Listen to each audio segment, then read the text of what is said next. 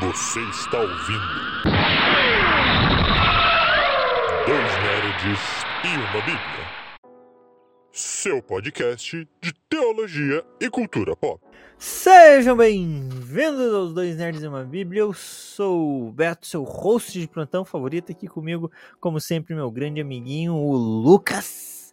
E hoje a gente tá aqui, meu amiguinho, para falar de um filme que toca no meu coração. Lágrimas caem quando vemos esse filme. Sempre. E aí, pessoal, mais um Dois Nerds aqui. E dessa vez falando de um filme que me fez lembrar dos meus amigos imaginários. e me destruiu. Muito bom. E me destruiu quando eles me salvaram. E aí. Ah, cara, é tenso demais aquela cena, né? Muito. Mas enfim, divertidamente lançou o teaser trailer né, da sua sequência. Uhum. E nós aqui no Dois Nerds não podíamos deixar de falar um pouco sobre esse filme. A gente ainda não falou sobre esse filme. E falar um pouquinho sobre o que a gente pensa sobre esse filme, que pra mim é uma das melhores produções recentes né, da Pixar. Não sei pro meu amiguinho, né? Mas é uma grande produção aí. Concordo, assino embaixo. É o meu filme favorito da, da Pixar hoje, né? Por muito tempo, o meu filme favorito foi Wally. E hoje é Divertidamente, desde seu lançamento. É... E eu sempre choro, velho, assistindo esse filme. É mais forte do que eu.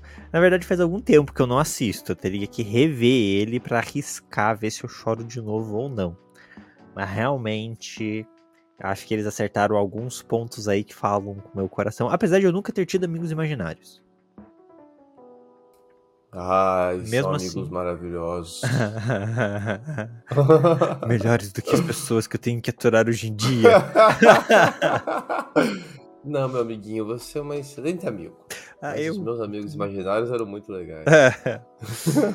o Lucas tinha a Sociedade do Anel Imaginária, né? Ele tinha um elfo, um anão, um hobbit. Eu tinha muitos pokémons imaginários Muitos também. pokémons Rapaz, imaginários. era muito bom. Era Perfeito. muito bom. Ah, Mas acho que divertidamente ele conseguiu traduzir, e por isso ele fez sucesso, ele conseguiu traduzir um pouco sobre como a, nossa cabeça é confusa, né? Uhum. Nossa cabeça ela é, ela é um misto de muita coisa. Eu acho que divertidamente conseguiu traduzir isso de forma didática, né? Sim. Então ele conseguiu tornar engraçado, conseguiu tornar leve. É, quando a gente compara o cérebro da Riley, que é a protagonista, ali, com o cérebro dos pais dela, que também a gente tem acesso né, aos, às emoções, a gente vê que as pessoas não são iguais, cada cérebro tem o seu piloto, Aham. cada cérebro tem a sua forma de gerenciar as coisas, suas, suas cores é, que prevalecem nos controles, enfim. É, eu acho e, muito e esse teaser. Eu ia falar que eu acho muito interessante como eles conseguiram, é, de forma efetiva, simplificar algo complexo sem deixar superficial. Né? Então, para mim, o grande mérito no- na estrutura ali de apresentação mental de Divertidamente é isso. Com somente cinco sentimentos, eles conseguiram representar muito bem, no caso da Riley ali, o que é um momento de depressão na vida dela, né? e como a nossa mente às vezes se perde nisso, né? Como às vezes parece que a gente simplesmente deixa de sentir algumas coisas. No caso a Riley, ela nem medo ela sente direito, nem né, a alegria e o medo dela se perdem dentro da mente dela, ma- e o, o- a vida dela acaba sendo controlada por medo, por medo não, tristeza, é isso. A, a- a tristeza e a alegria se perdem. Alegria. Então é muito interessante como a vida dela começa a ser ali dominada por uma raiva, um nojo e o medo. E, cara, isso não, não dá pra gente viver pautado nesses três sentimentos. Então ela entra num estado de depressão ali, que eu acho interessante, gente, porque normalmente a gente fala que depressão é um- uma tristeza profunda. E ela tem ali uma depressão sem a tristeza. A tristeza não estava nem envolvida. Porque estava se perdida. Então, os sentimentos são muito complexos, o ser humano é muito complexo. E o filme consegue fazer isso de forma profunda, simples e atingir vários públicos. Então eu acho que tudo isso faz com que para mim ele não só por ser um filme que eu gosto, mas numa produção muito interessante, muito inteligente. O que já faz eu me questionar em É. como é que eles vão apresentar novos sentimentos, sendo que eles mostraram que até os pais dela só tinham esses cinco. Mas tudo bem, eles dão um jeito. Mas o. essa questão das emoções serem complexas, a gente vê até na, na, ideia das bolinhas das memórias, né? Porque tem uma competição ali entre as cinco emoções que habitam a Riley. Existe uma competição para ver quem cria mais memórias, né? As memórias, elas são aquelas bolas, né? Coloridas, cada, cada bola tem a cor da sua emoção. Uhum. E existe uma competição, né, entre eles ali. Quem tem mais memórias da sua cor. E a alegria, que é quem pilota a Riley, é a grande capitã das emoções, ela celebra muito porque as bolas amarelas são a maioria. E é interessante que o filme vai trabalhando que emoções não são necessariamente só uma emoção dentro de cada memória, né? E aí a alegria e a tristeza, hum. que são é, sentimentos, emoções aparentemente paradoxais, tem que aprender a trabalhar juntas e vão aprender que é possível criar memórias amarelas e azuis, alegres e tristes ao mesmo tempo. Que existem alegrias tristes, existem tristezas alegres. Uhum. Parece paradoxal isso, mas o nosso cérebro, o nosso, o nosso organismo, ele produz essas coisas. A gente tem sentimentos que produzem alegria e tristeza ao mesmo tempo, e às vezes vai ter a raiva junto, às vezes vai ter cinco emoções, às vezes vai ter uma sexta uhum. emoção, às vezes a gente cria emoções a gente nem sabia que existia e de repente a gente está criando.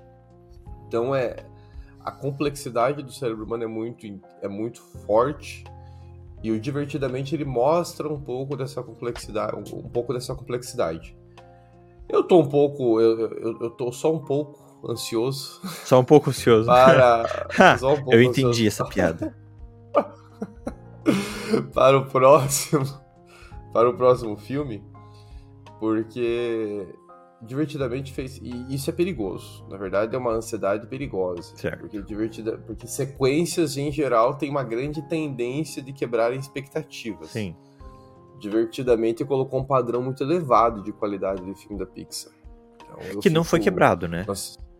Particularmente pensando, os outros filmes da Pixar que vieram depois dele até que são legais, mas assim, não chega ali. Não, não chega. E, a Pixar ela tem esse dom, né? Ela tem esse dom chorável. Chorável. É, mas aí eu olho o filme. Ah, cara, não tem filme da Pixar que não quebra a gente em, em 10. É, eu, eu tento sempre lembrar do Toy Story. Toy Story eu achei que foi legal essas três produções que teve, né? Então, tento focar bastante em. Toy Story Pixar, né? Não tô falando besteira aqui, não, né? É Pixar, é, Pixar. Né? o primeiro da é. Pixar, foi o começo da Pixar. Então, o... eu, tento focar, eu tento focar nele, porque eu achei que o 2 e o 3, sem entrar em métodos de qualidade, se um é bom ou não, mas eu chorei nos três, então eu espero que divertidamente mantenha o padrão chorável. Muito bom. Padrão chorável, é maravilhoso. Mas é um fato, a gente espera. A Pixar criou um modelo de filme que a gente espera que a criança goste e que o adulto se emocione em alguma forma é diferente Sim. do que, por exemplo, e vejam, não estou falando mal aqui, de um filme da DreamWorks, onde a grande tendência é que eles sejam mais engraçados do que necessariamente tristes. Eu acho que só lá, sei lá, como treinar o seu dragão 3 que dá uma putz, bate, mas aí eles construíram todo um sentimento até a gente chorar. E a Pixar não, a Pixar faz um pouco disso é, e eles têm um padrãozinho de como que eles afetam a pessoa. É bem estudado. Eles sabem o que eles querem. É, eles sabem chegar ali. Mas, meu amiguinho, o filme é profundo, é interessante, mas ele trata de algo, como falamos, complexo. Emoções. Ser humano é um pacotinho de emoção complicado. E algumas pessoas mais complicadas do que as outras. Tem pessoa que o comando ali é bem mais caótico do que a mente da Riley, tadinho. Tem gente que eu não sei o que acontece lá dentro. Parece o gato. As emoções do gato, que de repente pula em cima da mesa, começa a ficar no controle e a pessoa tá descontrolada. O filme, a gente uhum. vai falar aqui sobre o teaser, né? Então, o que a gente já sabe do primeiro filme. E o teaser desse novo, vamos tratar somente sobre a dona ansiedade. Que chegou de mala e cuia, com toda a vibe total de alguém que tomou muito café. O que é maravilhoso. Nós sabemos que terá outras três emoções, mas a gente vai deixar para falar sobre elas quando o filme lançar, pra gente ver como que essas emoções vão se relacionar. Eu tenho uma teoria já. No finalzinho a gente conversa sobre teorias. Então vamos começar a falar sobre essas emoções e como é as emoções na realidade cristã. Porque a Bíblia nos ensina um pouco sobre isso, como lidar com algumas dessas emoções. Então é legal a gente dar uma olhada nisso, né? E é legal você comentar isso, porque a gente ainda nos tempos contemporâneos, ainda, falo ainda porque tem caído essa, essa dentro do cristianismo, dentro da, da vida de igreja, tem reduzido. Uhum. Mas ainda tem pessoas que por falta de conhecimento, por, por falta de prudência, ainda pensam que tratar de emoções dentro da realidade eclesiástica, dentro da realidade da igreja, não é adequado. Okay. Porque isso ia envolver uma ciência psicológica. A gente tem cast sobre isso até, a gente fala um pouco sobre ansiedade. Não lembro se é cast ou se é live aqui no YouTube, que a gente fala um pouco sobre ansiedade. Eu lembro que a gente falou sobre isso em algum momento, ou foi em live ou foi em cast. Não foi. E. No. The Bear? Deve ter sido no The Bear, mas eu, na minha cabeça tá que a gente falou só sobre emoções mesmo, sobre ansiedade especificamente na igreja. Eu tô com isso na minha cabeça, mas eu não pesquisei antes para lembrar se a gente produziu conteúdo disso, além de The Bear. Eu já vou dar uma olhada. The Bear a gente falou. Mas é. A igreja ela tem essa. Ela sempre teve esse desafio, ela, ela sempre teve essa dificuldade por causa da psicologia, porque daí quando você fala de emoções, você acaba tendo que dialogar com a psicologia. E aí cria-se um preconceito, que a psicologia não é cristã, a psicologia não fala da Bíblia. Mas como meu amiguinho bem falou, e nós queremos trazer aqui, quando a gente olha para a Bíblia, a Bíblia fala de emoções. Não faz uma análise psicoterapêutica nossa, não é função da Bíblia isso. Mas ela fala de emoções, ela nos ensina a lidar com medo, com raiva, com orgulho, barra nojinho aí, né? Que eu boto a nojinho um pouco com ar de arrogância também, né?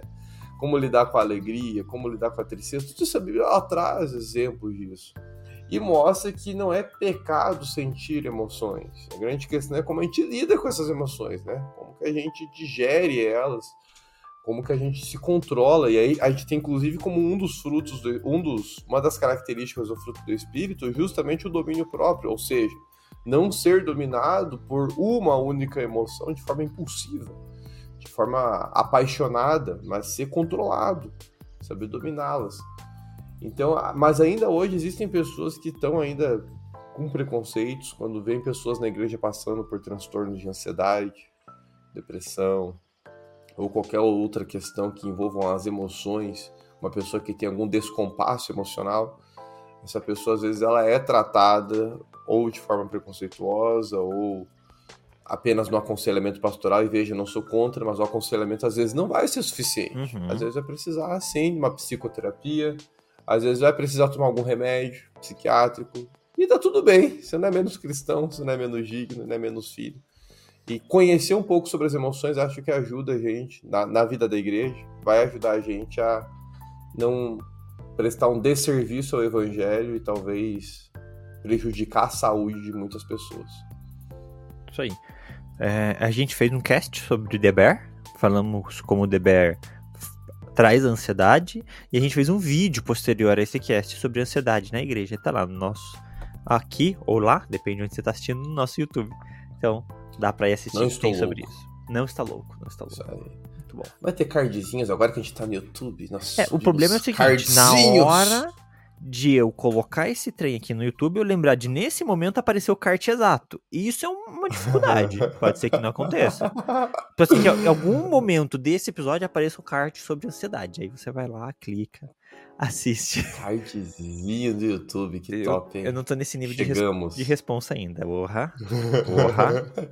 Isso aí. Mas chegamos num vídeo para falar que tem cardzinho aqui. É, isso é muito bom. Evoluções acontecem aqui. Minha próxima evolução vai ser um braço.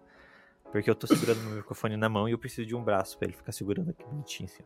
Ah, agora eu entendi porque você tá, você tá com o troço assim. Achei que é. você tava querendo fazer uma captação de áudio diferente. É, não, eu quero captar meu áudio melhor, porque para captar bem eu preciso estar com a boca meio perto dele, assim. Pra captar entendi. legal, assim, show.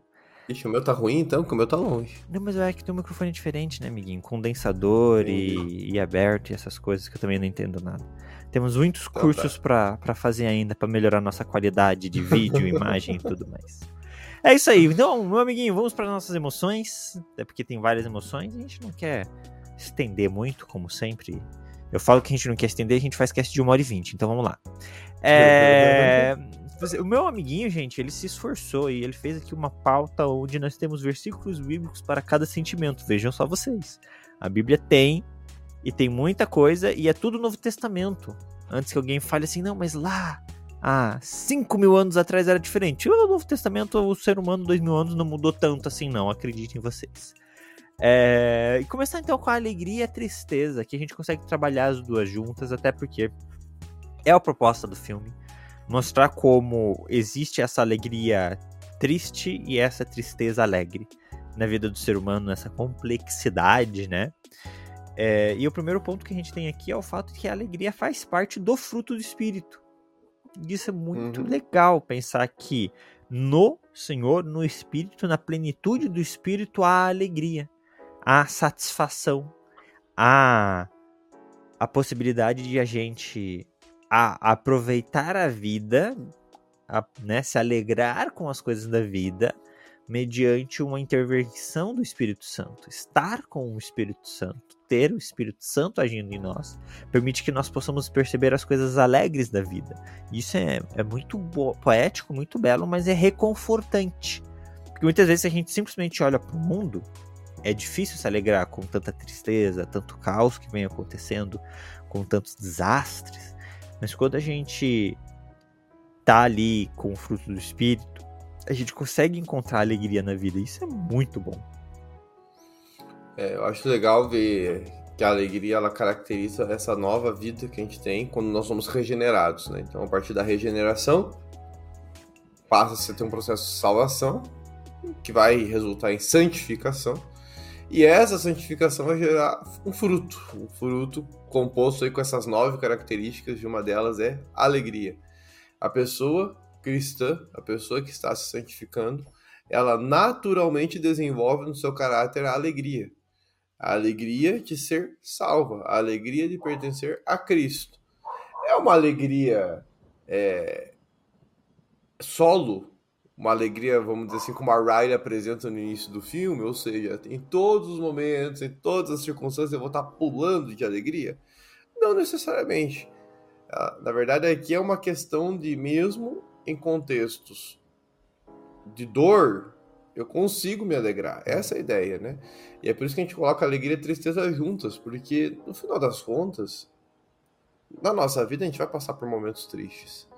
Nós vamos passar por momentos difíceis. E talvez a gente fique um pouco chorão, um pouco mais isolado, um pouco mais melancólico. Uhum. Eu acho legal. Eu acho legal como a tristeza ela é apresentada no Divertidamente, né? Ela começa. Ela é aquela menina meio gótica, né? Uhum. Baixinha, toda acanhada, com aquela franjona assim na, na cara. E ela se joga no chão e ela deita. Eu, eu dramática, é um pouco dramática também, né? Pouquíssima coisa. é muito legal a gente ver e, e, às vezes é o que a gente precisa. Às vezes a gente tem esses momentos que a gente quer só chorar, que a gente quer se jogar no chão e ficar ali um pouquinho. Mas eu acho legal que o que o Divertidamente vai mostrando é que a gente não pode ser dominados nem por tristeza, nem por alegria, né? Então, quando a tristeza parece que tá dominando, a alegria vai lá e puxa a tristeza. Tipo, venha, tamo junto nessa, bora. Muito bom. Eu tô lembrando então, das cenas é... do filme, muito bom. E é legal também que a tristeza ela funciona muito como um regulador da mente da Riley, no sentido de que só ela lê os manuais. então é muito engraçado que é o sentimento que a gente não quer, que a Riley ali, que, o, que querendo ou não, o cérebro da Riley, ainda na, na infância dela, é controlado pela alegria. E a alegria dela não quer deixar a tristeza, então a vida dela, a alegria dela, a mente dela, não quer deixar que a tristeza domine. Mas há reg um regulamento necessário emocional que é o conhecimento, certo conhecimento técnico de como esse cérebro funciona, que só vem na, a partir da tristeza. Então há necessidade da tristeza também controlar algumas coisas, porque ela sabe como funciona o cérebro. Se a gente fosse depender daquele trio, o resto, né? Os outros três, misericórdia. Eles nem sabem fazer as coisas. Tanto que os comandos da raiva são só botões, é o mais fácil de clicar, só para ele clicar e falar os palavrão. É, então eu acho isso interessante. É, eu acho interessante isso. Melhor sentimento. que com certeza é. é o que controla a vida do Lucas, ok. Ah, é... eu sou dominado por ela. eu acho muito interessante isso. como às vezes algo que a gente não quer é necessário, porque há uma completude. Então, há conhecimentos lá na, no momento que elas estão explorando a mente da Riley que só a tristeza tem, porque ela leu o manual, né? Então é, é legal a gente ver isso também. Mas ó, o boom filosófico que isso dá, né? Conhecimento, querendo ou não, quanto mais a gente conhece as coisas, mais realmente a gente fica. Isso é uma coisa até da filosofia, né? O conhecimento é. ele provoca essa esse pessimismo, né? Quanto mais a gente conhece as coisas, mais a gente vê como é a realidade. É uma coisa assim como alegria, né? Então, como ela não sabe nada, ela só vai indo, tipo, tudo florido, sorrindo, radiante. Agora, a tristeza conhece os pontos positivos e negativos e, fica, e foca só nos negativos, né? Porque daí é pessimista, isso. tudo vai dar errado. Claro. Mas é porque o conhecimento ele provoca isso em nós, né? Tem filósofos que falam um pouco sobre isso, né? Essa, esse mal-estar que o conhecimento causa, né? Essa sensação de pode dar errado. E mas trazendo um pouco para nossa realidade bíblica, né, meu amiguinho? Vamos. Nós vemos até o exemplo, trazendo exemplos bíblicos mesmo, né? A gente podia trazer aqui algumas ilustrações de personagens que passaram por momentos de tristeza lá no Antigo Testamento. Mas eu achei legal a gente pensar em Paulo. Quando ele escreve aquele texto, famoso texto, inclusive, que a gente pode trazer até o texto, mas acho que a gente já falou sobre ele em algum momento esse texto, mas a gente traz aqui para esse cast sobre o. É, todas as. É, todas, é, Jesus amado, esqueci o versículo, a parte final do versículo 13 do capítulo 4. De tudo que posso naquele é que me fortalece. Isso. Eu abri todos aqui, meu amiguinho. Ah, você é uma pessoa prudente. Tudo posso naquele que me fortalece. Mas a gente vê o contexto anterior, né? Que Paulo é um texto, tá falando às vezes, muito mal aplicado. Pois é.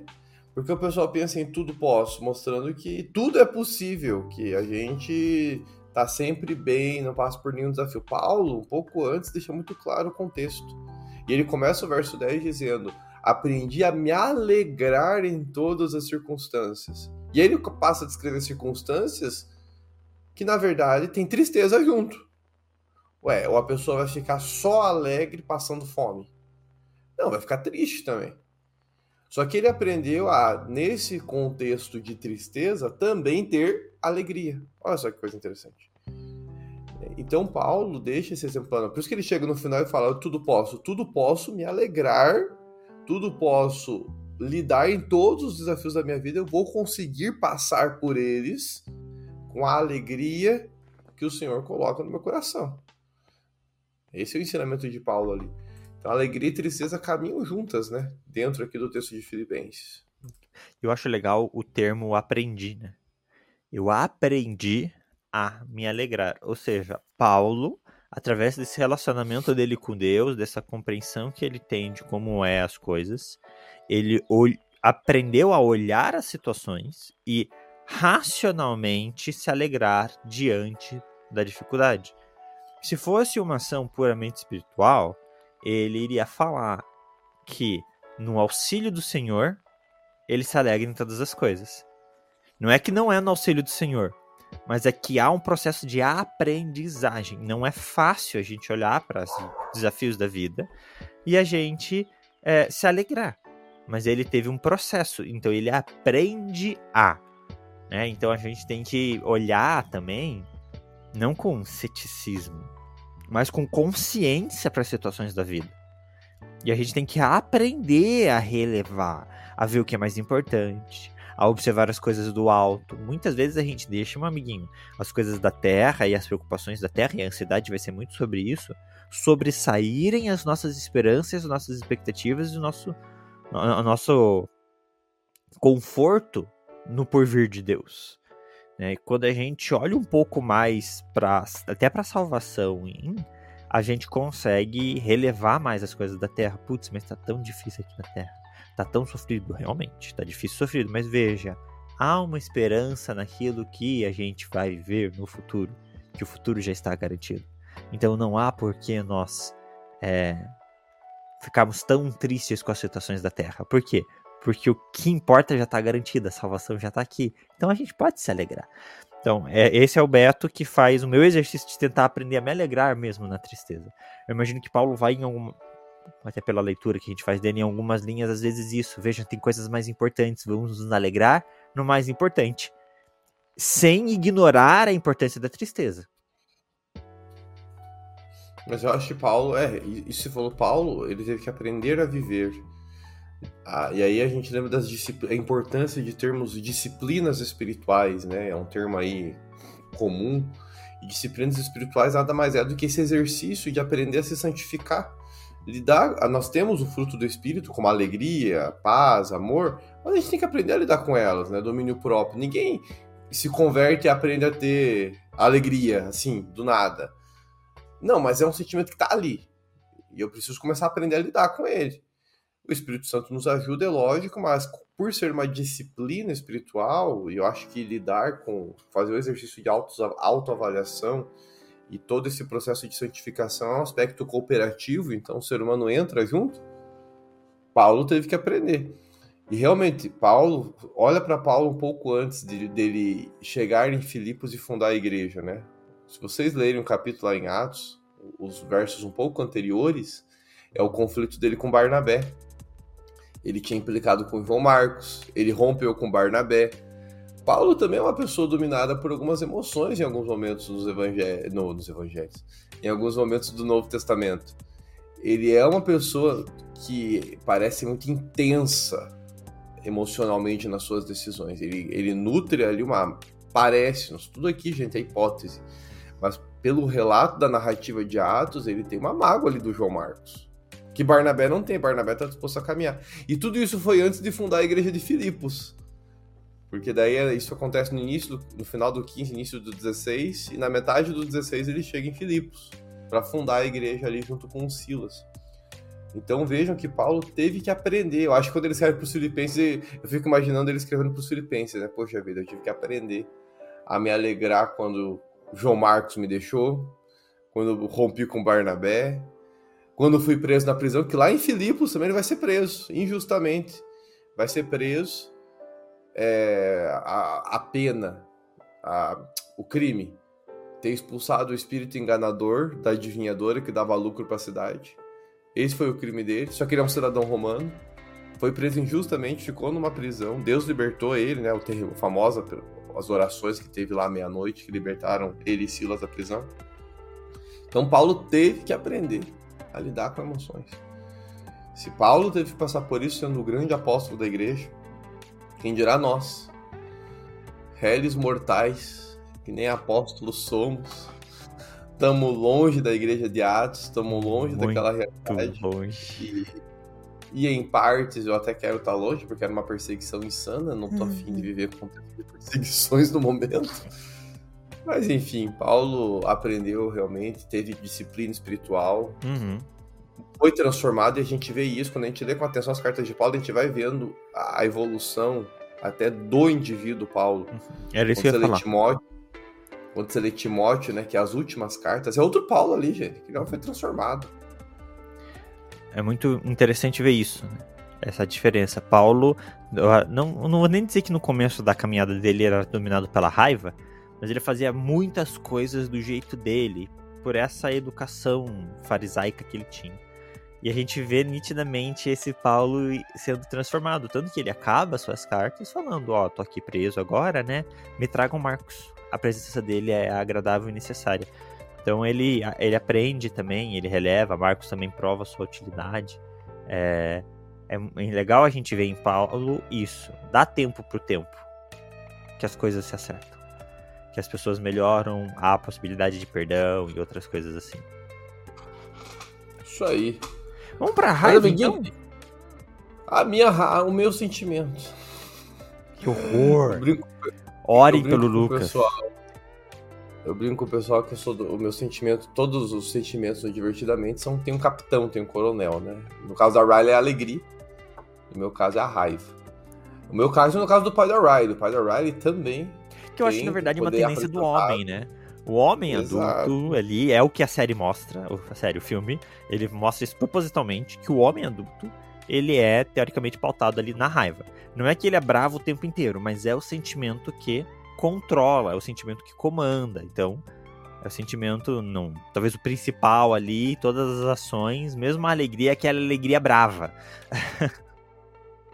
Inclusive, o. E o da mãe, curiosamente, é a tristeza que comanda o cérebro da, da mãe da Ryan.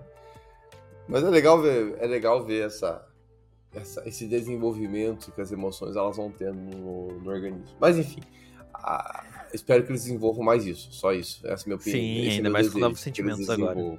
Sim. Mas a raiva, ela também é um sentimento que às vezes a gente combate, né? O pessoal fica pensando, ninguém pode sentir raiva e tudo mais. De novo, né? É... O problema não é sentir raiva. E nós temos alguns exemplos também na Bíblia de pessoas que sentiram raiva e a gente trouxe aqui um clássico. Que aí, quando a gente trouxer a pessoa aqui, você vai dizer, tá, mas se essa pessoa teve raiva, eu então tô em paz. É, é. Jesus. É Jesus sentiu raiva. Pelo menos uma Se grande explosão, né? Sim. Com certeza tá outras, em... mas uma grande explosão.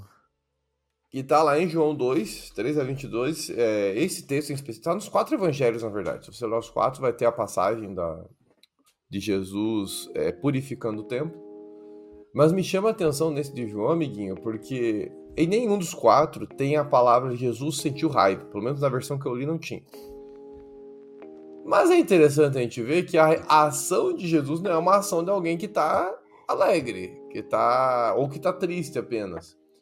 Diz aqui no capítulo 2 de João que ele monta, ele, ele, ele produz um açoite, um chicote, ele cria uma, uma arma, vamos dizer assim, para expulsar os cambistas do templo. Então Jesus chega em Jerusalém e ele vê que o templo, na verdade, virou uma loja, virou um shopping onde as pessoas vendem sacrifícios como se fosse uma peça de roupa, como se fosse um fast food. Uhum. Se estivesse indo no McDonald's comprar ali seu lanche. E na verdade não era essa a ideia do sacrifício, a ideia era outra, né? Era você, enfim, na sua casa, no seu rebanho, buscar o sacrifício, você selecionar, você ver se atende às regras. Uhum e não ser algo fast food. Aí perde todo, toda a ideia da reverência, da, da reflexão, da meditação. Toda essa ideia foi perdida. E Jesus, em ira, em raiva, porque diz o texto que ele vira as mesas, expulsa os comerciantes com, essa, com esse chicote, com essa arma, né? Então ele vai batendo mesmo no povo ali, bateu no comerciante, bateu nos bichos, bate em tudo que é coisa ali e o pessoal vai saindo. Cara, isso é, isso é raiva, mas é uma raiva com intenções justas. Isso. Acho que essa é a grande questão, né? A gente falou já sobre isso, é, e aí eu volto a falar aqui. É, existe a raiva, e aí a gente vai pro segundo versículo que você separou, amiguinho, que é Efésios, né? Que é o pecai, mas não. Irai, mas não pecai, né? Isso, não deixar o sol se pôr sobre a ira. Isso. Que é o quê? não tem problema você ter raiva, faz parte a ira, a raiva, esse sentimento. A gente só tem que pensar o porquê que estamos tendo esse sentimento. É uma raiva justa ou injusta? Então, a gente já falou sobre isso, mas eu vou repetir, não tem problema. Até porque eu nem lembro em qual cast a gente falou para o pessoal ir lá atrás. É, o que é a raiva justa? É a raiva para com, é, uma, ou seja, uma indignação para com as coisas do reino. E o que é a raiva injusta? Uma just... É a raiva para justiça própria. Então, por que que Jesus ficou com raiva? Porque eles estavam transformando a casa de Deus em comércio. Não era sobre Jesus, era sobre o templo, era sobre Deus. Então, se você fala assim, ah, eu estou com raiva porque eu me senti injustiçado, porque eu me senti diminuído, essa raiva é uma raiva pautada em justiça própria para satisfação própria. Essa raiva não serve. Ela é egoísta. Ah, não, tô com raiva. Por quê? Porque veja, vou dar um exemplo, gente, super genérico. Ah, a nova decisão do governo vai fazer com que a população pobre tenha mais dificuldade de conseguir recursos para elevar o nível de vida. Poxa, essa é uma raiva justa, no sentido de que é uma raiva para com o próximo, é uma preocupação para com o próximo, para com a ética, para com os direitos humanos, né? Então, ah, estou com raiva do que está acontecendo em todas essas guerras. Eu tenho raiva de guerra, porque são vidas sendo perdidas. Poxa, é uma raiva justa. Né? Ah, estou com raiva de tal pastor. Por quê? Porque o cara pediu dinheiro para tal coisa, mas tem um carro de 500 mil reais. É uma raiva justa. Então, a raiva esse sentimento, ele só pode ser aflorir, ele só pode ser ganhar prioridade na nossa vida se ele for por motivos de justiça, ou seja, pensamentos elevados do céu, pensando no reino, pensando em Deus. É, a gente pode ter raiva quando a gente vê um pregador pregando uma heresia. Tem que dar raiva mesmo, tem que ficar com raiva, tem que ficar irado, tem que ficar revoltado. Tipo, cara, não pode, isso é heresia, não tá escrito isso na Bíblia. Ah, não, porque a forma atacou a forma de culto da minha igreja. Aí é forma de culto, aí cada um faz uma. É uma raiva que você não pode ter. Não sei se eu me sim. fiz claro, meu amigo. Não, fez sim. Eu só acrescentaria, além do que você falou, que eu concordo. Quanto você quiser. eu só acrescentaria a ideia também de que, mesmo sendo uma raiva justa, nós devemos tomar cuidado para não nos deixarmos dominar. Eu acho que isso que é interessante. Perfeitíssimo. Porque, porque é interessante ver ainda no texto, ainda no texto de Jesus. Ele purifica o templo e logo na sequência, e aí vai depender do evangelho. Cada evangelho trata de uma forma. Mas o que acontece logo depois é um ensinamento. Uhum. Então, assim, cara, expulsou, guarda o chicotinho, bora, vida que segue. Nada de rancor, nada de mágoa, nada de ressentimento. Se o comerciante quiser voltar, inclusive, para ouvir a mensagem, vai ser muito bem-vindo. Venha, você precisa ouvir. Né? Então, nem Jesus não foi dominado pela raiva. Nós também temos que tomar mais cuidado. Às vezes a gente vai ter momentos que a gente vai se irar com algo justo. Só que se é algo justo, não vai dominar o nosso coração. É, acho que essa é, um, é, uma boa análise. Se nós estamos sendo dominados por um sentimento de raiva constante, talvez o nosso coração esteja sendo dominado por uma emoção impulsiva e a gente precisa exercitar mais o domínio próprio. É. Porque Eu acho que também tá o Paulo representa falha. isso, né? Ele teve raiva de João Marcos, se separou de João Marcos. A raiva foi tanta que ele brigou, né? Um tal nível de desentendimento com Barnabé que eles precisaram se separar.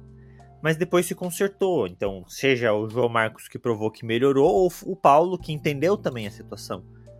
Então, uhum dá tempo também de, se você deixar a raiva te dominar, você, sei lá, voltar atrás e pedir um perdão, né? Sim. Sim. E temos o próximo sentimento, né, meu amigo? O medo. Esse, Esse meu amigo, graças a Deus eu posso te dizer, ontem eu venci o medo. É. Entrou uma barata aqui em casa de noite, eu que matei. Ah! Tô indo bem na minha luta contra o medo, amigo. Ainda bem que não foi uma aranha. Senão ia ficar ali, viva. Porque assim, a Bia até cogitou em fugir de casa, né? Barato. E o marido, o homem, aquele que foi. protege essa casa. Vassoura de um lado. Detetizador do outro. Monstro. Meu fiel escudeiro latindo. Porque é um cagão Muito cachorro. Nossa, não serviu pra nada. Muito útil, Baruque. Uma batalha feroz ontem à noite contra uma fera terrível chamada barata. A grande, a grande questão é, voou ou não voou? Porque quando Graças ela voa, Deus, não. Pega. Cara, eu tava falando, Deus, deixa esse bicho voar, Deus, ô oh, Jesus. Eu não tenho medo de barata. É eu não tenho medo de barata, mas o bicho voando é difícil de controlar. Você não sabe se vai dar na tua cara, se vai fazer o quê. Eu tenho medo de aranha. Barata, Barata é nojinha, barata é nojo, porque é, ela passa por nojinho, todas as nojinho. Ela, ela, é nojinha que prevalece na barata. É isso. Ô, Mas, meu amiguinho fez uma associação com medo interessante já. O medo é esse negócio. O medo é um sentimento bom, de certa forma. É um sentimento de proteção, né? No caso da barata, relativamente, mas na aranha, por exemplo. É um sentimento de proteção. Há aranhas peçonhentas. Não, toda aranha é peçonhenta. Não vem com essa ah, aranhas peçonhentas, como se algumas não fossem. toda aranha é peçonhenta. Umas são piores que as outras. Não, meu amiguinho. Ela tem aquelas que são fofas. Eu tava cortando a grama aqui em casa esse final de semana. A única aranha fofa é o Spider-Ham. E tinha umas grandonas, só que bem bonitas, assim. Ah, coisinhas lindas. Ok. Deixa. Ai, Jesus. Mas o medo ele é o instinto de sobrevivência. Então, teoricamente, Isso. o- os animais têm o medo como um instinto de sobrevivência. Ei, tem um bicho mais forte, tem um bicho que é perigoso. Seja, sei lá, pô, qualquer animal que vê uma alcateia de lobos. E aí eu não sei se fui redundante ou não, não sei se existe alcateia de outra coisa que não seja lobo. Não. se cachorro foi é alcateia também. Foi redundante, mas tá tudo bem. Então, beleza. É... a- a- o corpo tem que ativar isso. O... A adrenalina explode, os sentidos se apuram, corrente sanguínea começa a bater mais forte. Por quê? Você precisa sobreviver a esse ataque, a essa necessidade. Então, há esse, é esse instinto de sobrevivência, esse medo. Esse é um tipo de medo. Que é o medo que, opa, atenção, ação. Mas o medo aqui, que normalmente é o medo que cai sobre o ser humano, é o medo que paralisa. Então ele é um medo contrário, Sim. que é um medo muito vinculado à ansiedade, eu acredito, meu amigo. Eu acho que eles vão ser bons amigos nessa, nesse filme. Sim. Que é o medo que paralisa. É, é o medo que te impede de prosseguir, de tomar decisão, de realizar as coisas. Né? E esse medo, esse medo é perigoso. E dentro da vida cristã, a gente consegue ver esse medo como algo natural na nossa própria interação com Deus. Então, o medo na interação com Deus é algo natural. E ah, tem gente que não gosta de falar que a gente tem que ter medo de Deus. Mas quando eu falo medo de Deus, é medo no sentido de temor reverente. No sentido de Deus é muito mais poderoso que eu. Deus é muito maior do que eu. Deus, no instalar de dedos, pode me destruir se ele quiser. Gra graças a Deus ele não quer. Até o momento ele não quis. Mas se ele quiser, ele pode. Dependendo do co- das coisas que a gente for falando aqui no cast, pode ser que aconteça, né? É, pode ser que de repente ele desintegre a gente aqui ao vivo.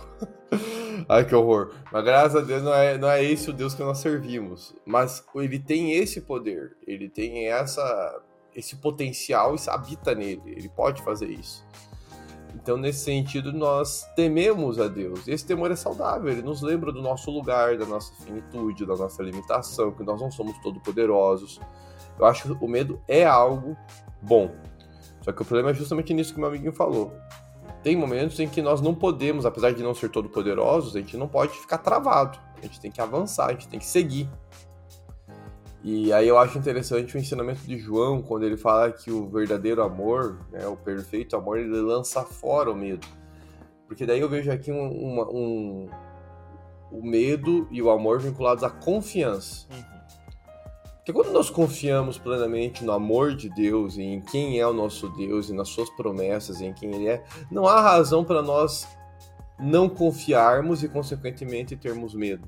Porque daí o medo está vinculado a essa ideia também de confiança, no sentido de Deus tem as coisas no controle, Deus está no comando, né? Usando aí um jargão bem comum que o pessoal usa? Deus está no comando das situações. Deus está no comando da minha vida. Deus não é pego de supetão pelas circunstâncias. Diante disso, por que eu vou temer algo no sentido de travar? Vou parar. É. Não, eu vou continuar seguindo, crendo que a soberania de Deus está no controle. Seu amor é manifestado nessa soberania. Perfeito. Eu acho que eu jogo medo junto com o que eu joguei da raiva. Da raiva? Da tristeza? Ah, nem lembro mais, eu falo tanta coisa. É. Quando a gente olha para a certeza do que está por vir. Quando a gente sabe que a salvação, que é o mais importante, já tá aqui, o medo se torna um pouco menos relevante. Porque, por exemplo, ah, eu, putz, eu não sei como eu vou pagar o meu boleto no final do mês. Eu tô com medo das coisas que vão acontecer no final do mês. Mas quando eu penso, e olha, eu falo essas coisas, depois, eu, eu- depois que eu falo, eu penso assim, as pessoas vão me interpretar mal, mas tudo bem. O boleto pra pagar no final do mês é importante, mas é menor do que a garantia da minha salvação.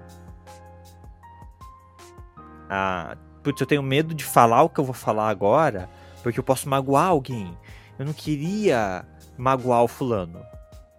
Se o que você for falar vai ser para o bem dessa pessoa pensando no reino, então a, a dor que possa gerar, ela tem que ser ela vai ser mais benéfica, principalmente pensando na salvação daquela pessoa, do que ter medo de perder uma amizade ou de magoar aquela pessoa. Então, esse medo não pode ser maior do que o reino.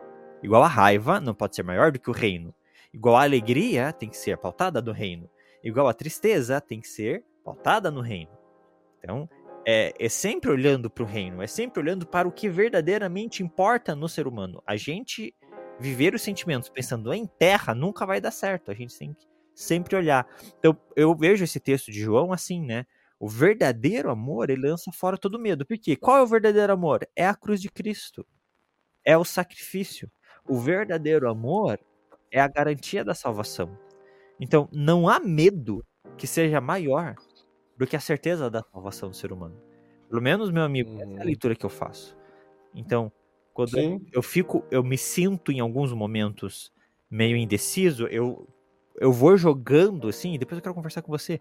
É, eu vou jogando as coisas no sentido de, tá, mas aonde essa minha decisão se relaciona no reino?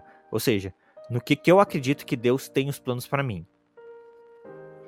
Isso me ajuda a ter um pouco menos de medo ou um pouco menos de ansiedade na hora de tomar algumas decisões. Nem sempre é fácil, porque as decisões elas mexem com a nossa vida seja financeiramente, seja profissionalmente. Então vai dar medo, vai dar medo você trocar de profissão. Mas se você entende que isso está nos planos de Deus, não vai ter medo. Né? É, eu troquei, né, amiguinho? Uma profissão que me pagava um salário bem melhor para ter a oportunidade de trabalhar no reino. Eu não tive medo. Porque eu sabia que era a decisão correta. Mas eu abri mão de um salário bem melhor.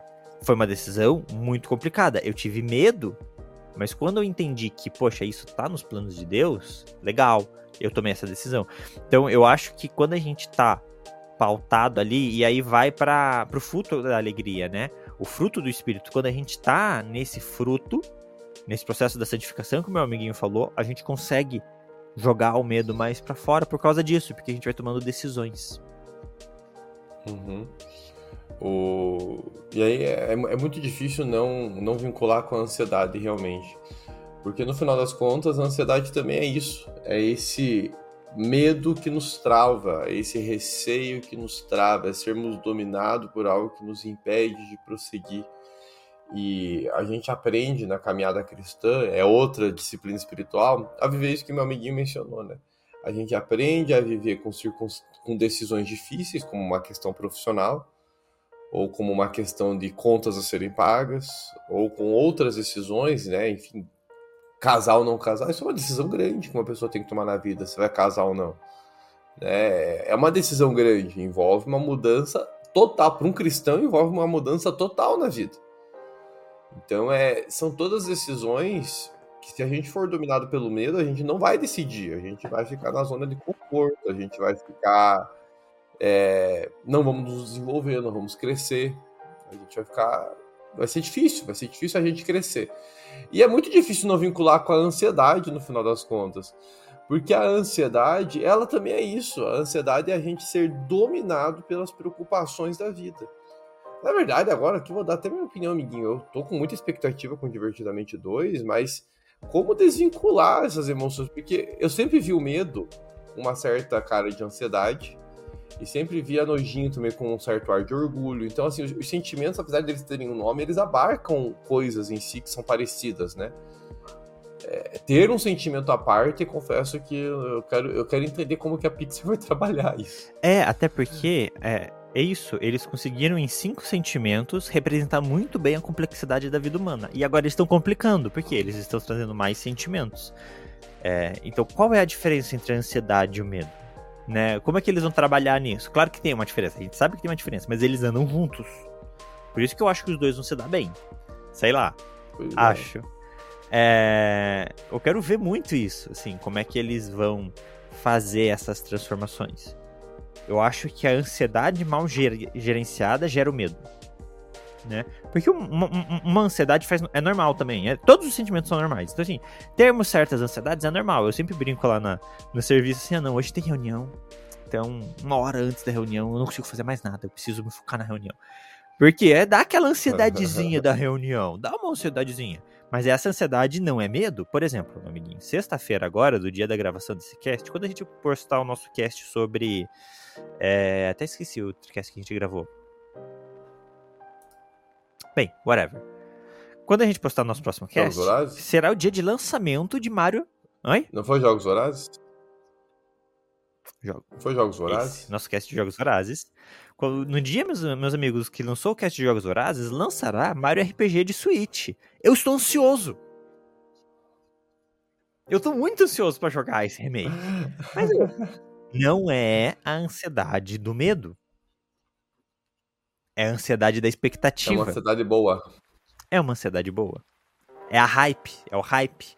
Então, a ansiedade ela vai conversar o quê? Com a alegria, tristeza e medo. Medo do jogo ser ruim, tristeza se o jogo for ruim e alegria se o jogo for bom. Hey! Como é que eles vão trabalhar isso, velho? Eu não sei. Eu não sei. Mas eles vão dar um jeitinho. Vai ser bom, vai ser bom. Não, sim. É... Mas a, é, fica a ansiedade, apesar de eu não entender como eles vão trabalhar, o personagem que surge divertidamente é sensacional e eu estou muito curioso porque ela consegue expressar muito bem o que é ser um, alguém ansioso. Mas temos ainda nojinho, né, meu amiguinho? A Antes nojinho. de chegarmos. A nojinho, a nojinho. A nojinho, é, eu associo, como a gente falou aqui, muito com arrogância, né? Uhum. Ela tem esse ar mais arrogante, né? Ela é, é, um, é. Apesar que ela é a que menos ah, interagiu, né? Assim, eu acho que de todos os sentimentos sim. ela tava ali, mas por que isso? Tem a pessoa, com certeza, que é pautada no nojo. Cara, eu quero muito ver eles trazerem, porque assim, a gente viu a Riley se relacionando pouco com outras crianças, né? Talvez agora, adolescência, a gente tenha um filme mais voltado pra vida escolar dela, porque seria muito legal e a gente ver, tipo, as patricinhas, que teoricamente, para mim, são dominadas pelo nojinho. Uhum. Eu, eu, tenho, eu tenho expectativa que a Nojinho ganhe mais. Mais. É... Protagonismo. É, nessa adolescência dela. Porque faz sim, sentido. É, é, o. Sim, sim. E eu, mas é, veja, as próprias patricinhas. A Nojinho tem essa associação com a arrogância, tem essa associação com orgulho, com esse uhum. ar de uhum. superioridade. Com esse ar de eu sou a melhor emoção. Uhum eu tenho a razão e tudo mais. O, e a arrogância. Eu acho engraçado como ah. o filme trata ela como um, um, um, elemento de segurança, né? A gente come isso, aí a Nojinho vai lá, hum, não, a gente não come. É uma segurança na mente dela, tipo, ela tá protegendo a gente de certas coisas querendo ou não, a Nojinho talvez socialmente vá ser isso também. Tipo, hum, eu não vou me relacionar com esse tipo de pessoa. Que é um pouco disso, de arrogância, de né, se achar no direito de julgar e tomar decisões pautadas nesse julgamento. Continue. E no cristianismo, esse, isso eu achei interessante. De todas as emoções, essa é a emoção menos.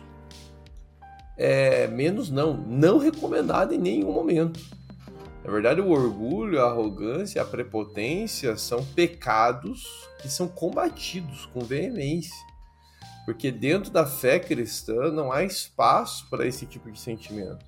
A gente não tem espaço para nojo de outra pessoa dentro da fé Perfeito. cristã.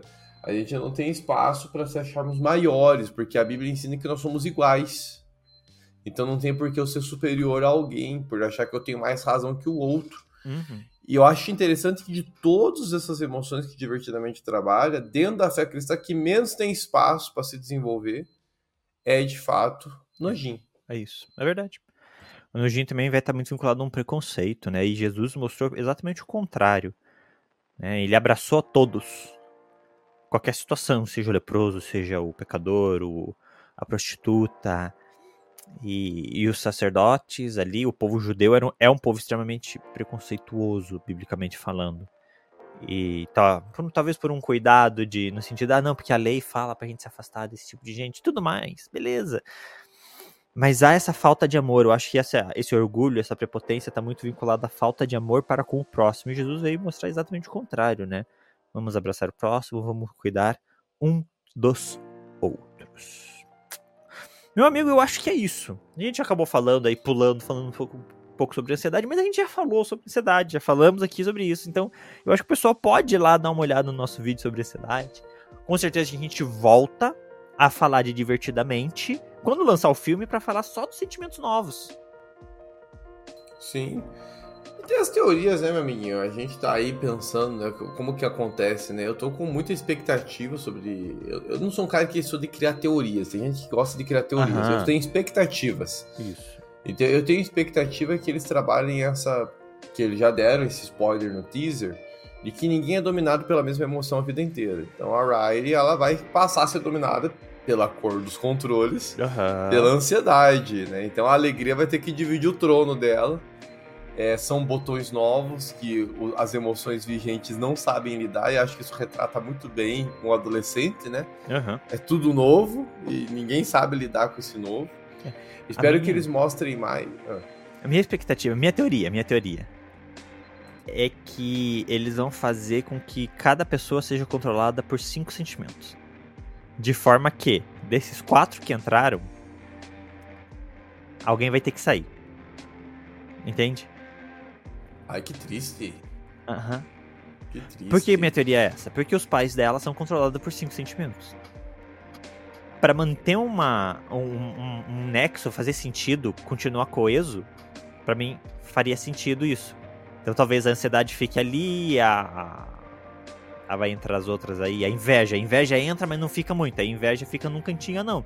Eu tô por aqui no mundo, mas não vou ficar controlando. Aí, sei lá, o medo sai de cena por causa que a ansiedade vai estar mais, né, do que o medo. Minha teoria, minha teoria, porque senão realmente é muita gente controlando uma pessoa só. Mas vamos ver o que vai acontecer. Que triste, que triste. É, a vida é triste, Eu mano. espero que você Às esteja vezes. errado. Eu espero que você esteja errado. Muito bom. Ah, a gente É, volta é em minha- junho é do ano que vem pra ver se eu errei ou não. Adorei. É isso aí, mas eu também, ó, mas eu queria ver também, eu gostei muito das cenas dela, você falou das patricinhas, mas dela lidando com pretendentes, né, Sim. com pessoas que ela gosta. A gente viu muitos sentimentos é, dela e do, desses meninos também, né? Ver também a mente do homem, né? Ver como que eles vão interpretar. Que a gente, a gente vê a mente do homem só no, no extremo do menino adolescente apaixonado, né? Que daí o, o cérebro pega fogo, né? Eles fazem eles acionam aquele botão de emergência, né? E Muito vira uma loucura o cérebro.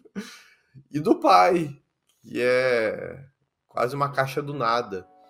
Eu acho legal, gente. Sei lá se é verídico ou não essas informações da psicologia, mas fato é que eu, eu gostei de ver, eu acho legal. Espero que apareçam mais as emoções alheias, além da emoção da Riley, as emoções alheias.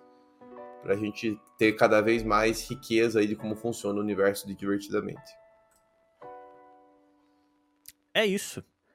Muitos, muito ansiosos por esse filme, meu amigo. Todos estamos muito ansiosos por esse filme. E vocês, eu quero saber de vocês. Eu sempre quero saber de vocês. Comentem aí. Eu quero, ô amiguinho, eu vou falar uma coisa aqui, ó. Mandar um abraço pra uma pessoa. Mandar um abraço pra Talita Cristina. A Talita Cristina, ela interage no nosso Spotify em quase todo episódio, comentandinho. Lá no Spotify, gente, você pode comentar com a gente no Spotify. Às vezes tem perguntinha lá. E a Thalita, no nosso cast de um ano, mandou um parabéns pra gente. Então, Thalita, obrigado. Seus comentários são sempre lidos por nós. Sempre aquele tipo de comentário que né, incentiva a gente. Então, obrigado. E também vou agradecer aí a, a Carol, que gentilmente fez um pedido no YouTube para que a gente faça um cast sobre cada profeta e mais um cast sobre os profetas ocultos, aqueles profetas que não têm livros só deles, profetas que estão ali na Bíblia, mas não tem livro só deles. Vamos preparar, que a gente tá aqui também para servir, né, meu amiguinho? Vai ser cash pro ano todo. Graças a Deus, Vamos não falar falta. dos profetas. Sema não falta. Boa. Então é isso, meu Boa. amigo. Um bom dia pro senhor. Um abraço, valeu pessoal. Falamos de mais nerdices nos próximos casts. Não deixem de comentar, curtir, compartilhar, se inscrever no YouTube ou no seu agregador de podcast favorito. Um beijo e um queijo!